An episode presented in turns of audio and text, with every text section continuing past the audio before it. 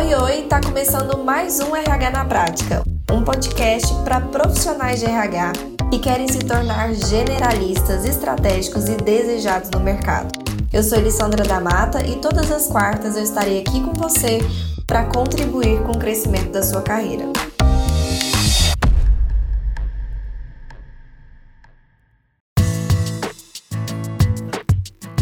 Sejam todos muito bem-vindos e bem-vindas. Eu trouxe esse tema dos cinco principais erros que nós cometemos na divulgação do nosso trabalho, porque ele serve tanto para quem já tem a sua consultoria e, está aí patinando, sentindo que ela não está andando, sentindo que de alguma forma ainda não está da forma que você gostaria. Por quê? Porque com certeza você está cometendo um ou mais de um desses erros que a gente vai falar aqui hoje, ou também você que está começando. E por que que erros serve para quem está começando. Eles eu nem tive a oportunidade de errar ainda, né? Por quê? Porque como são erros clássicos que a maior parte das consultorias, dos consultores, eles cometem, eu entendo que você que está começando também tinha grande chance de ir nesse caminho, de estar pensando ou de estar estruturando ou de acabar cometendo um desses erros por falta de informação. Por quê? Porque o consultor, ele é um, ele é um profissional autônomo, principalmente no início. Ele vai ser um eu, uma eu empresa. Vai ser ali você com o seu trabalho, as suas horas, enfim, a sua prestação de serviço, que não vai ter naquele momento necessariamente uma cara, uma estruturação muito elaborada de empresa. E por isso a gente tende a negligenciar a gestão do nosso negócio. A gente acha que é só ir mesmo divulgando ali de uma forma bem intuitiva, a gente olha o que os outros estão fazendo de uma forma mais óbvia e começa a fazer também. A gente começa a divulgar, acha que só basta ali o nosso conhecimento, a aplicação do nosso serviço e pronto. E é aí que a gente vê grandes, né, frustrações relacionadas a isso, porque não olha a sua atuação como um negócio que tem o financeiro, que tem a contabilidade, que tem o marketing, que tem a divulgação, que tem a fidelização de clientes, enfim, é um negócio que precisa desse olhar atento para que ele cresça de forma estruturada, para que ele cresça de forma saudável e sistemática e para que ele cresça para que tenha escalabilidade, para que você consiga escalar os seus ganhos. Porque se você fica muito restrito a uma forma muito amadora e intuitiva de fazer as coisas, você também vai ficar restrito a faturamentos, enfim, a ganhos, a número de clientes que também são restritos. Então, se você está aqui não para brincar de ser consultor, mas de fato começar certo, eu não tô falando que ninguém vai começar grande, mas é importante começar certo, porque se a gente começa certo, a gente escala mais rápido, a gente cresce mais mais rápido, a gente tem resultados mais rápidos e sofre menos nesse processo. As coisas acontecem mais naturalmente. Plantação e colheita de uma forma mais natural, de uma forma mais orgânica, de uma forma mais saudável, como tem que ser, como tem que ser qualquer empresa. Não seria diferente nesse caso. E é aí que a gente erra, de achar que é diferente nesse caso, por sermos autônomos, por ser algo que parece algo muito simples de ser feito e na verdade não é assim. Existe metodologia por trás, existe técnica por trás, existe uma preparação que você tem que ter por trás. Afinal das contas, se fosse fácil, todo mundo faria, né? E aqui nós estamos literalmente selecionando essas pessoas que estão afim, né, que estão dentro de se dedicar de verdade a isso e fazer parte do grupo de pessoas que realmente conseguem ter sucesso. E essa é a minha meu principal trabalho aqui com vocês, é preparar vocês para viver isso de verdade, tá? Vamos começar então falando aqui dos nossos erros? O que eu quero mostrar para vocês é uma pirâmide, tá? Basicamente, o que, que é? É uma pirâmide que está dividida em três partes, né? Tem duas linhas dividindo essa pirâmide em três partes. Então, imagina aí comigo.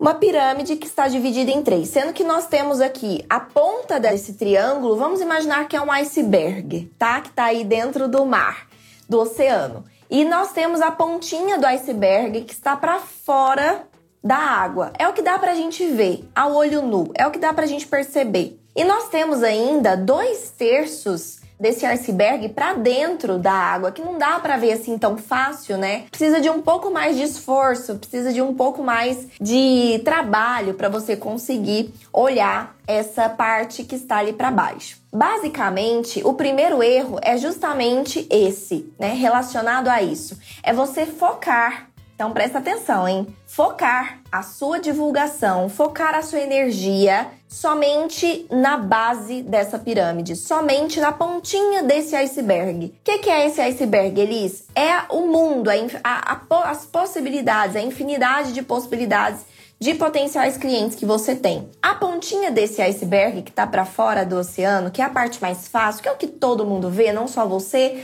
como também os seus concorrentes, são aqueles potenciais clientes que estão mais acessíveis. O que, que seriam esses potenciais clientes acessíveis? São aqueles que sabem que precisam de um RH, então eles sabem o que é um RH, já começa por aí, já sabe o que é uma gestão de pessoas, já tem noções do que são os serviços de RH. Eles olham para dentro da empresa deles de uma forma madura, eles sabem que eles precisam de serviços relacionados a RH, então eles já estão mais conscientes, eles têm mais consciência dos serviços e também que eles precisam disso. E, além disso, eles estão buscando esse tipo de melhoria. Então, eles estão naquele, naquela fase ativa de realmente gerar essa mudança. Esse tipo de cliente, ele é o mais fácil de se atingir. Por quê? Porque não precisa de você fazer muito esforço na questão do seu marketing, das suas vendas, da sua divulgação, porque é um cliente que já está quente, ele está pronto para comprar. Ele sabe que ele precisa daquilo, ele está à procura daquilo de alguma forma. Então basta você aparecer na frente dele e convencer ele de que é você o melhor e não seus concorrentes e pronto, você já está ali com um esforço a menos para conseguir esse cliente. Agora, a maior parte dos seus concorrentes, a, a, a, assim, a maioria esmagadora dos seus concorrentes, dos outros consultores, eles estão focando nesses clientes. Por quê? Porque não é preciso muita técnica de divulgação, não é preciso técnica de vendas, não é preciso entendimento de marketing, não é preciso nada disso para eu conseguir ir atrás desse tipo de cliente, ok? Então, a maioria esmagadora das pessoas vão atrás desse tipo de cliente porque é mais fácil porque é mais acessível, porque dá menos trabalho, porque é mais óbvio, ok? Só que existem ainda duas outras partes que não só são duas contra uma, então aqui é só uma parte, aqui são duas. Não só são duas partes, como também são partes maiores. Porque se a gente for olhar aqui um triângulo, a parte de baixo é a maior, a parte do meio é a segunda maior e a parte de cima, o biquinho, é a menor parte do triângulo. Então, o que, que quer dizer? Que esses clientes que sabem que precisam de RH, sabem o que, que são os serviços de RH e que estão prontos para adquirir, eles são a minoria do mercado. E os seus concorrentes estão todos nele. É aí que parece que a concorrência realmente está mais acirrada, porque de fato ela está. É uma concorrência grande por uma pequena parcela desses potenciais clientes. Quando, no, na verdade, existe ali uma grande parte, na verdade, a maior parte dos potenciais clientes que seus concorrentes, né, as consultorias, não estão indo atrás. Por quê? Porque demanda técnica, demanda estudo, demanda entendimento. A parte do meio, que é a segunda maior parte do seu iceberg, são aquelas empresas que têm consciência que tem um problema, então elas olham para dentro da empresa, delas próprias, elas olham ali para dentro e elas entendem que existe um problema. Elas conseguem reconhecer isso de não tá legal, sabe, tem que trabalhar alguma coisa melhor aqui, a gente tá precisando mexer em alguma coisa, existe um, um algo a ser resolvido com relação às pessoas. Ela, as, essas empresas do meio, elas até têm essa consciência que existe um problema, porém, naquele momento não é prioridade para elas. Então ainda não é prioridade para elas, elas não estão indo atrás de consultorias para fazer orçamento. Não, elas estão preocupadas naquele momento com outras coisas, com o lucro, com isso, com as vendas, com outros problemas. Então, apesar delas reconhecerem que tem um problema, elas não, não dão prioridade nisso. Então, elas não estão indo atrás disso. Elas não estão necessariamente fazendo algo para mudar isso. Elas estão passivas, aceitando aquela situação, mas elas têm consciência que tem algo que não tá tão legal assim. Para essas empresas, a gente precisa chegar e mostrar então que existe sim uma prioridade relacionada às pessoas e que aquele problema pode se tornar muito maior e um problema muito mais difícil de ser solucionado se procrastinado. Então, precisa ali alguém entrar em contato com essa empresa e fazer um trabalho um pouco mais rebuscado do que simplesmente aparecer na frente, mostrando a prioridade que aquilo tem dentro da empresa e que você pode resolver aquele problema para ele. Então, existe então essa segunda, a segunda parte do seu iceberg. E a terceira parte do seu iceberg, que é a maioria, né, que é a maior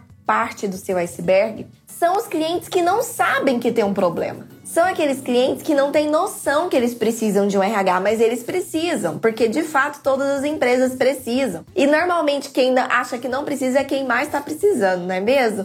Então existem a, a, uma maioria esmagadora de empresas no nosso Brasil que os donos, os CEOs, os gestores, o presidente, quem quer que seja ali que está com o poder de decisão na mão, ele não tem um entendimento profundo sobre recursos humanos. Não tem, não tem clareza. Ele acha talvez que o RH é o DP, ele não entende muito bem o que é RH e ele não olha para sua empresa de uma forma crítica, olhando para a gestão de pessoas e ele não tem noção que existe pontos a serem melhorados ali dentro e que o RH melhoraria. Ele não tem essa consciência. Ou seja, é um cliente sem conhecimento. Não significa que não exista o problema. E olha só como o nosso trabalho é importante. Eu sempre faço essa comparação com os meus alunos e eles falam que gostam muito, que facilita bastante o entendimento e que inclusive vários deles usam com os seus clientes. Então eu vou trazer essa analogia aqui para você entender melhor quanto é importante o nosso trabalho. Pensa só você aí, quando você vai num médico fazer um check-up, chegou o momento do check-up, né? De fazer um check-up ali, exames de sangue, saber como é que tá, e num médico que você vai periodicamente. Chegou o momento de fazer o check-up, não necessariamente você tá com sintomas. A maior parte das vezes que a gente vai fazer um check-up, nós não estamos com nenhum sintoma.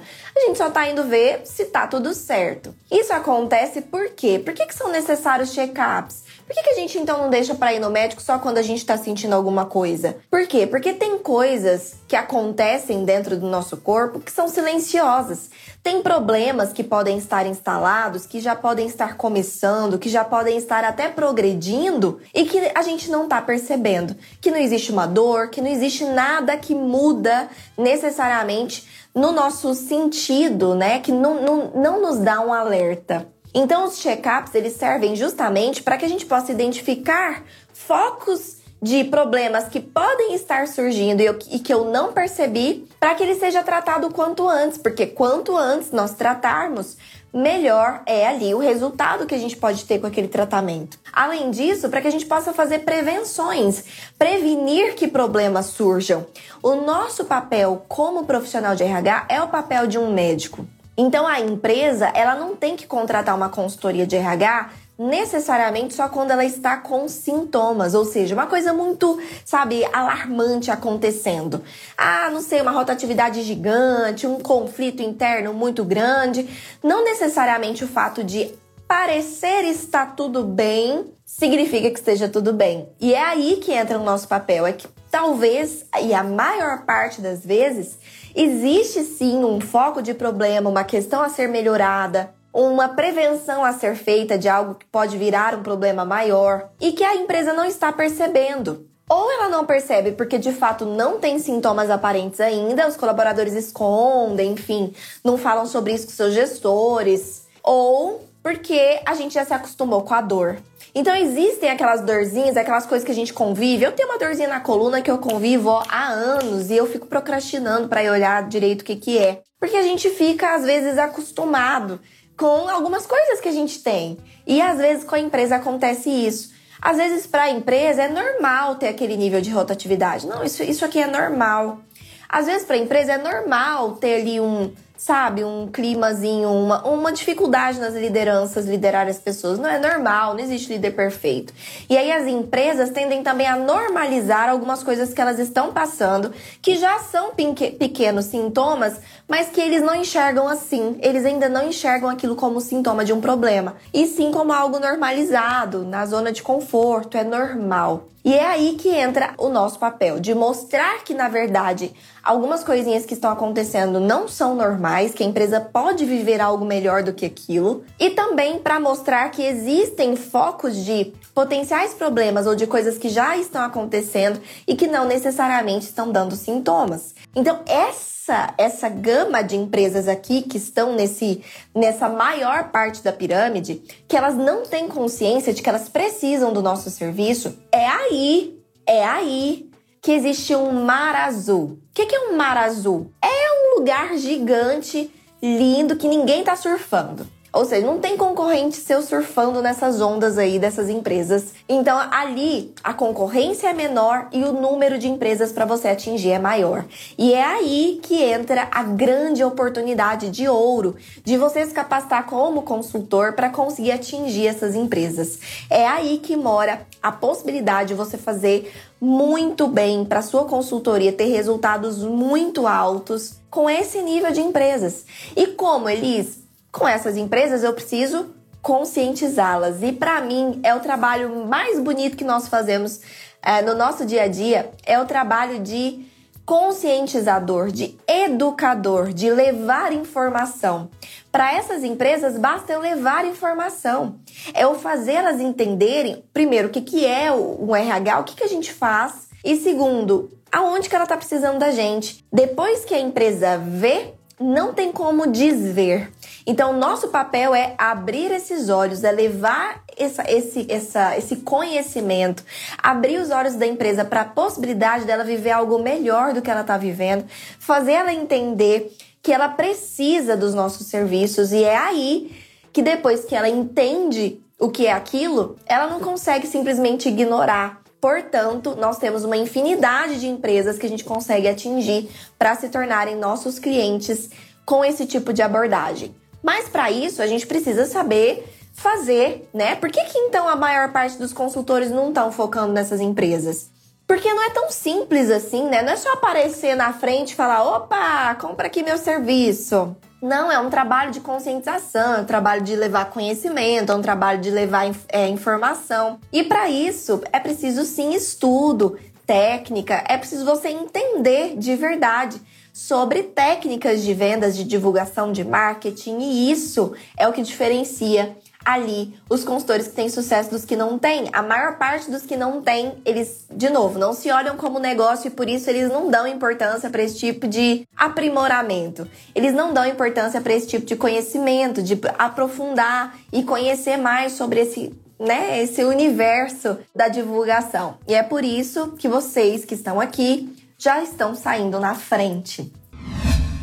O segundo erro, basicamente, é uma continuação, né, desse erro que é o primeiro, que é focar somente em um canal ou em pouquíssimos canais de divulgação. Quando você pensa em canal de divulgação dos seus serviços, eu tenho certeza que vem alguns aí na sua cabeça. Mas eu tenho certeza que os que vêm na sua cabeça é somente uma parte das possibilidades de divulgação que você tem do seu trabalho. E o que que isso é ruim? É ruim porque quando a gente foca em somente um, dois, três canais de divulgação, a gente fica refém daqueles canais. A gente fica refém de faturar ali muito dinheiro, que é o que a gente deseja, através desses únicos canais. Então eles se tornam ali a salvação da nossa vida. E chega um momento em que esses canais eles esgotam, né?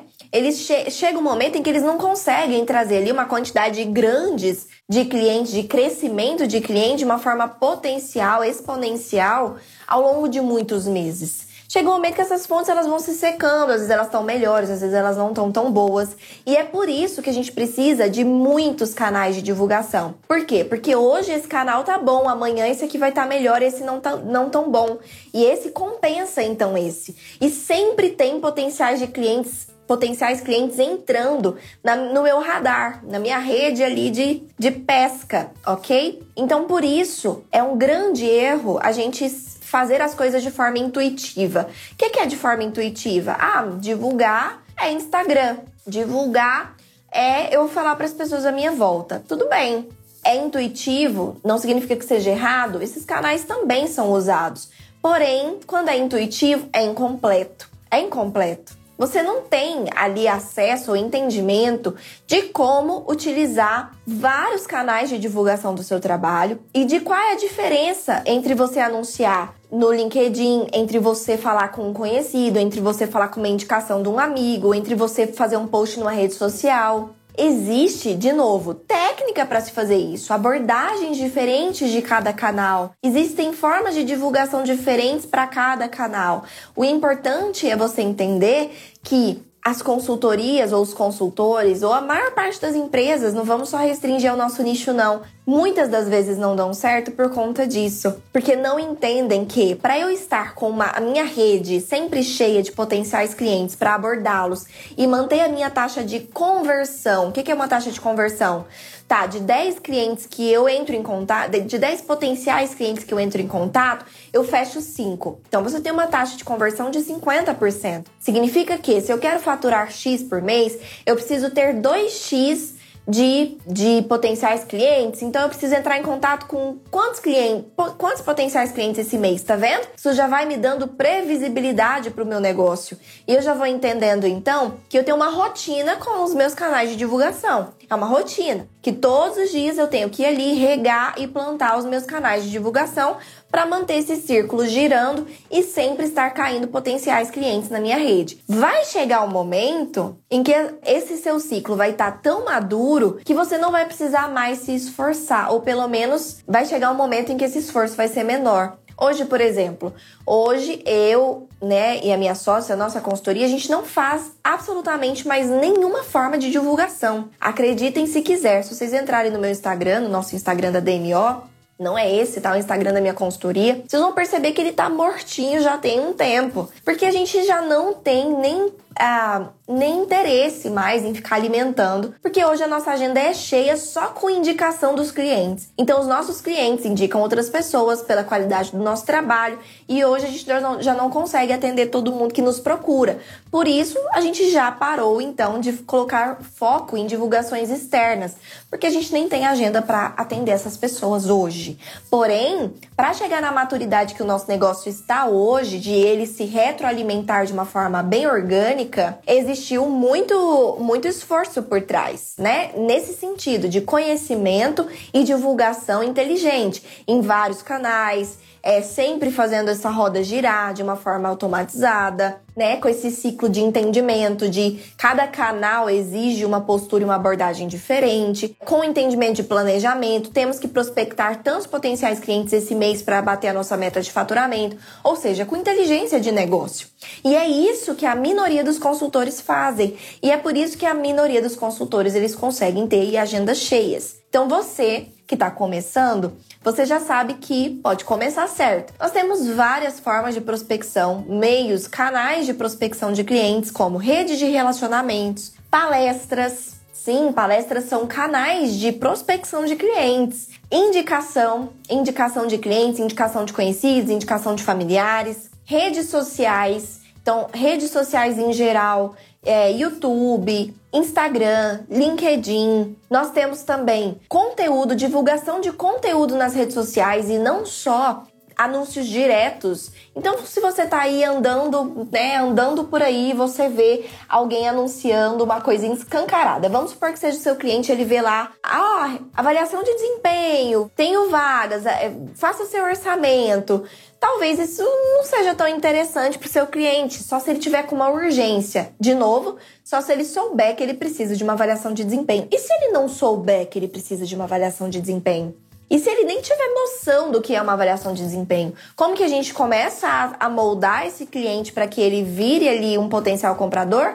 Informação, conhecimento. E ali os conhecimentos que a gente propaga nas redes sociais acabam abrindo essas portas. Então, ao invés de eu colocar direto, ó, faça um orçamento de avaliação de desempenho, eu fazer uma outra abordagem. Você sabe o que é avaliação de desempenho? Você sabe como a avaliação de desempenho pode melhorar o seu negócio, aumentar os seus lucros, aumentar a sua taxa de retenção de talentos? E aí eu fazer né, um conteúdo voltado para isso, para a pessoa, poxa, acho que talvez eu precise disso. E ali ela te procurar para, eu quero saber mais sobre isso. Me conta mais sobre isso. Então existem várias formas de você divulgar o seu trabalho nas redes sociais. Divulgações mais diretas para quem já está ali com mais consciência que precisa daquilo e divulgações de informação e conhecimento para preparar as outras pessoas que não têm consciência de que precisam aquilo para que elas se tornem possíveis compradores com esse entendimento em mãos. Ok? Além disso, parceria com outros profissionais. Você pode fazer parcerias com outros profissionais que atendem o mesmo nicho que o seu, o mesmo público-alvo, mas que não são seus concorrentes. Então, vamos colocar aqui consultores financeiros, consultores é, contadores, pessoas que também é, a, a, atendem empresas, é o mesmo público-alvo, só que são outros serviços, serviços complementares.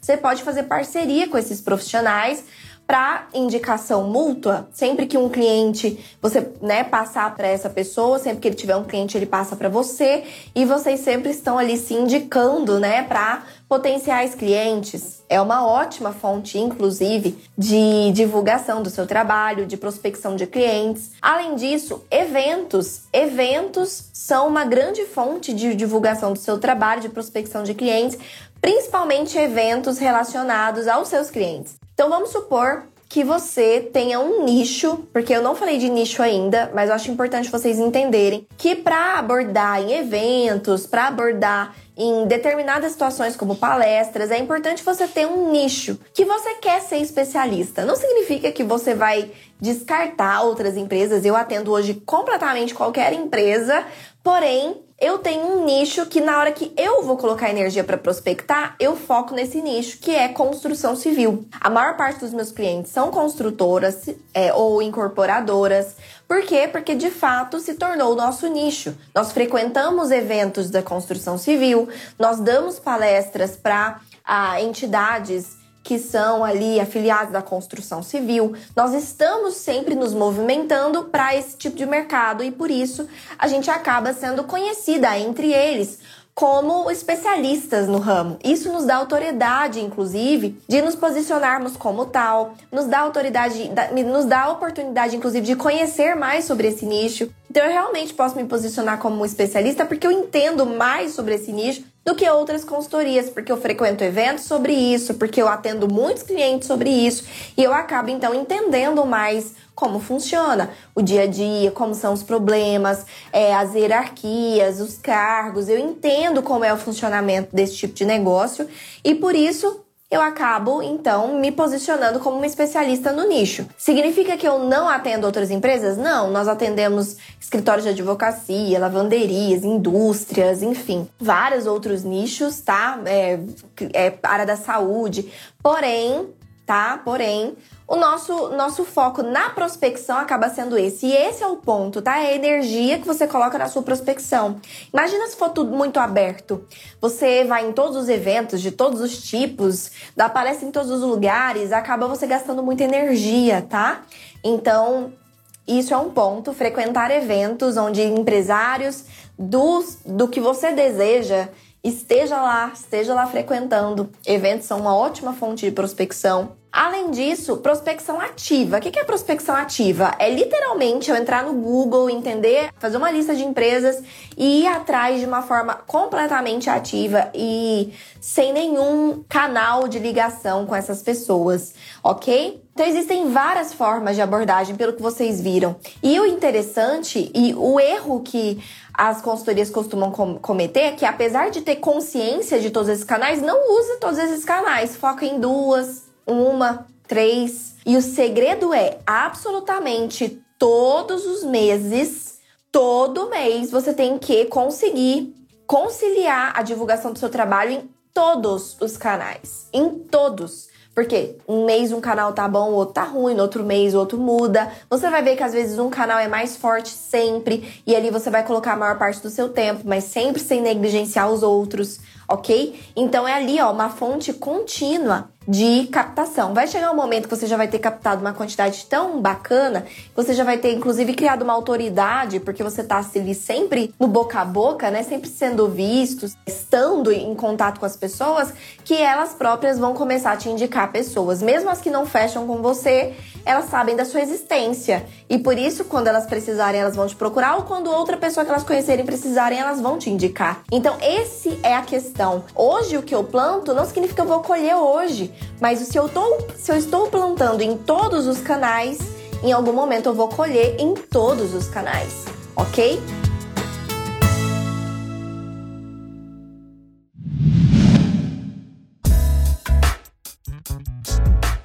Terceiro erro é focar só na parte racional. É focar a venda na parte racional. É encarar a venda de serviços de consultoria como uma venda transacional. Como assim, Elis? Existem dois tipos aí de possibilidades, né, de tipos mesmo de venda. Existem as vendas transacionais, que são aquelas tradicionais, mais utilizadas em comércio, e nós temos as vendas consultivas. Então, vendas transacionais e vendas consultivas.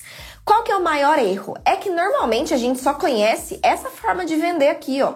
Venda transacional, venda tradicional, venda, sabe, direta. Essa é a forma que a gente conhece de vender. Quais são as características das vendas transacionais? São aquelas vendas que são como uma transação. Eu te dou uma coisa e você me dá outra. Então eu te dou um serviço e você me dá o dinheiro basicamente, né? É encarado como uma transação. E nesse tipo de negócio não implica um relacionamento direto entre vendedor e comprador. Não necessariamente a gente precisa criar um vínculo com aquele comprador, não necessariamente a gente precisa criar ali um relacionamento com ele, porque eu tenho algo que ele quer e ele tem algo que eu quero. Ponto. Normalmente é utilizado em venda de comércio, em venda de e-commerce. Por quê? Porque a pessoa que está ali entrando na loja ou entrando no site para comprar, ela já está procurando por aquilo. Ela já tem um mínimo interesse naquilo, senão ela não estaria ali. Significa que a loja, ela já está com uma vantagem nessa negociação. Por quê? Porque ela tem algo que esse cliente precisa, que esse cliente quer naquele momento que ele está procurando. E por isso é encarado como uma transação. Basicamente focado em desconto, então te dou tanto de desconto e pronto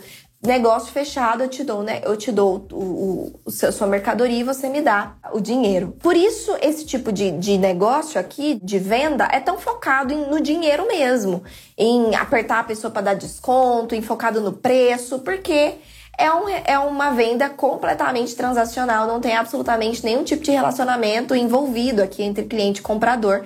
É uma venda mais racional, mais lógica, ok? Por isso, ela é mais rápida, mais fria e mais focada no preço. Qual que é o maior erro que as consultorias e os consultores cometem? É lidar com o seu negócio, as suas vendas do seu serviço, como uma venda transacional. É eu aparecer na frente do cliente oferecendo, é eu, ó, já te dou tanto por cento de desconto, eu já focar em fazer uma, uma venda mais rápida e fria. E é aí que o seu cliente ele vai estar 100% no racional. Ele também vai encarar aquela venda como transação. E por isso, o seu processo de venda ele fica completamente desvantajoso para o seu lado. Primeiro, porque não foca no, no, no serviço, não foca no valor do que você está fazendo, não foca na conscientização da melhoria que aquilo vai trazer. Não, foca basicamente no preço, na transação, na frieza e na lógica que aquilo ali tem. E isso não funciona para o nosso serviço. Não funciona para o que a gente faz. Por quê? Porque daí você vai estar tá perdendo uma ótima oportunidade de fazer a sua venda certa, que são as vendas consultivas. A venda consultiva é, é aonde, primeiro, eu conscientizo o meu cliente que muitas das vezes nem sabe que ele precisa do meu produto, diferente do caso do comércio, que o cliente já sabe que quer alguma coisa. No nosso caso, como a gente viu na nossa pirâmide, a maior parte dos nossos clientes eles não vão ter essa, essa consciência que eles precisam. Então já começa por aí. Nas vendas consultivas, a gente tem esse papel de conscientizador, de informador, né? De levar conhecimento. Além disso, é um processo que exige relacionamento. Eu preciso me relacionar com esse potencial cliente, ele precisa confiar em mim. Ele precisa ver em mim alguém que realmente ele sinta a segurança de que vai conseguir ajudá-lo. Ele precisa confiar que eu sei o que eu tô fazendo, que eu sou a pessoa certa para ajudá-lo, e isso requer relacionamento. E quando a gente pensa em construir relacionamento, em levar informação, significa que sim, vai ser uma venda que requer mais esforço. Requer mais esforço da nossa parte, mais atenção. E por isso, né, justamente por isso, é que a maior parte das consultorias não fazem. Sabe por quê?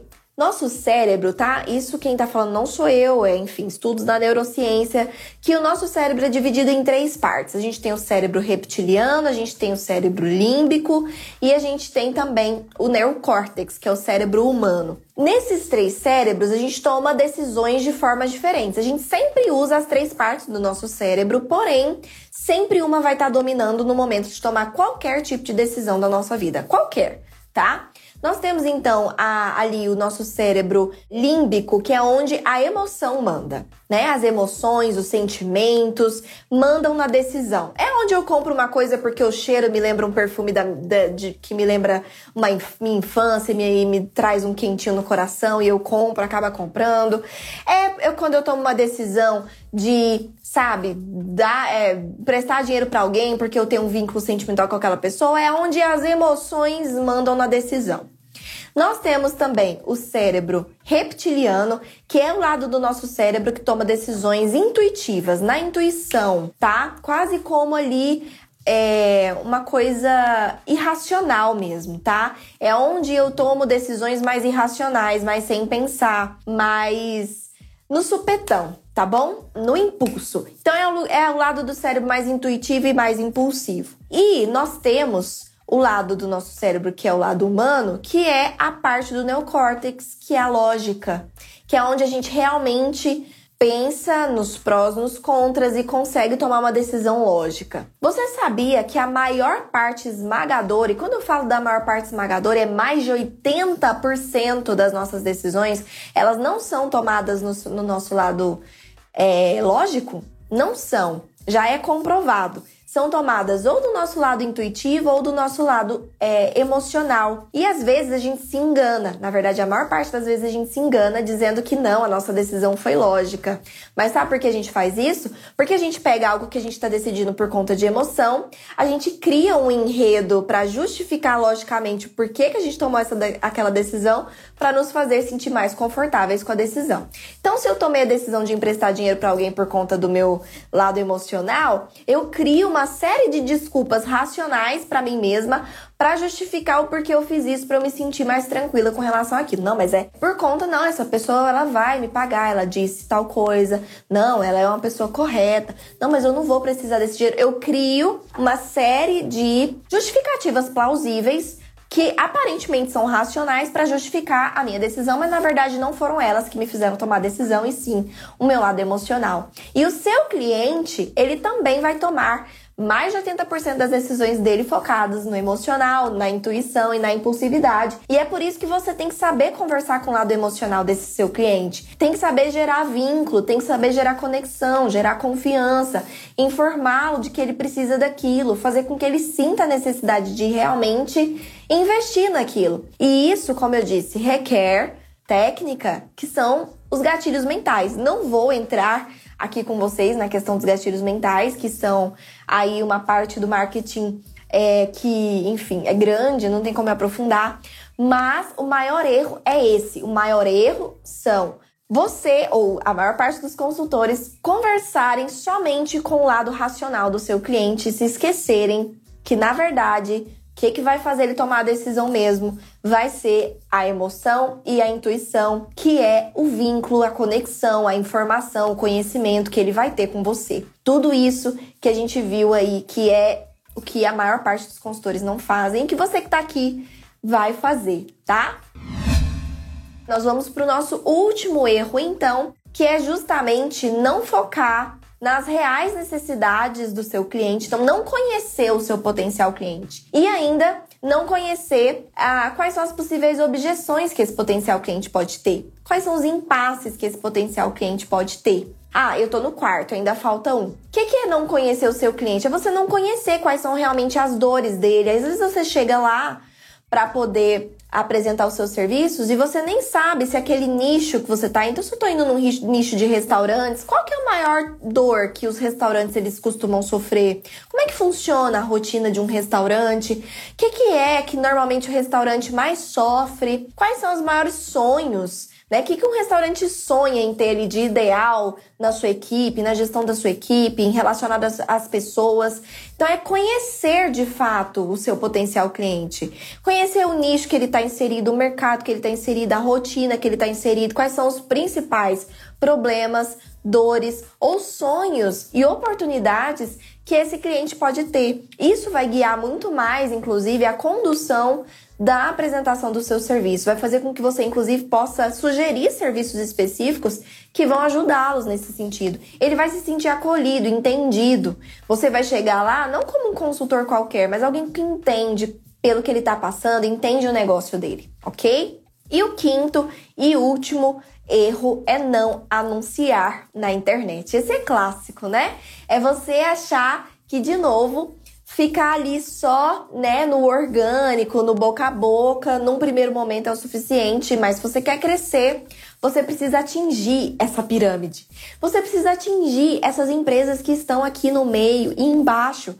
E como que você atinge essas empresas se você não tem acesso a todas elas num primeiro momento? Se você é uma pessoa só e você às vezes nem tem consciência de quais são essas empresas, tantas elas, né? Por isso que existe a inteligência dos anúncios. Você que está aqui, em algum momento você deve ter me conhecido através de algum anúncio que você viu patrocinado meu aí na internet. E você tá aqui agora, né? Acredito que se você tá aqui, você em algum momento esteja pensando, nossa, que bacana eu ter tido acesso a esse conhecimento, né? E é isso que você tem que pensar com relação ao seu cliente. Ele também tá lá precisando do que você tem a dizer, tá lá precisando do que você tem a fazer, porém você não consegue chegar até ele. E os anúncios, eles te, propor ele te proporciona chegar ao maior número de potenciais clientes de uma só vez com um esforço pequeno. E para isso, né, você precisa é, entender sobre isso, né, para escalar o seu negócio. E é aí que a maior parte também dos negócios acabam cometendo esse erro de não escalar os seus negócios, não anunciarem, tudo bem? E esse é um ponto muito importante, é o nosso quinto erro aí, clássico, que acontece. Viram como é possível, gente? Viram como é possível realmente lucrar, crescer, é, ter clientes? Porque vocês viram a infinidade de coisas que dá para fazer e que a maior parte das pessoas não fazem? Viram porque realmente é necessário um método, uma metodologia, uma sistemática, conhecimento por trás? E é por isso que eu falo para vocês que sim, é possível viver de consultoria, que sim, é possível você ter a vida que você sonhou com consultoria, porque existe toda essa parte que é clara, que vocês estão entendendo, que se dedicando, estudando, entendendo como fazer isso, e é totalmente possível, tá? Você consegue fazer isso acontecer na sua vida. Não como um consultor que tá aí patinando, sem entender o que faz e não tem resultados, mas como um consultor que agarra mesmo as rédeas do seu negócio, começa certo e se aprofunda em tópicos importantes para poder fazer a sua consultoria crescer de forma saudável, sistemática, tá bom? Então, muito obrigada de coração. Beijo no coração de vocês. Beijo, beijo. E aí, gostou do episódio de hoje? Então compartilhe com nossos colegas de profissão e se una a mim na missão de propagar o RH estratégico. Eu também vou adorar me conectar com você por outras redes. Me adiciona nas redes sociais pelo Instagram, arroba e também pelo LinkedIn e YouTube. Um beijo e até a próxima quarta!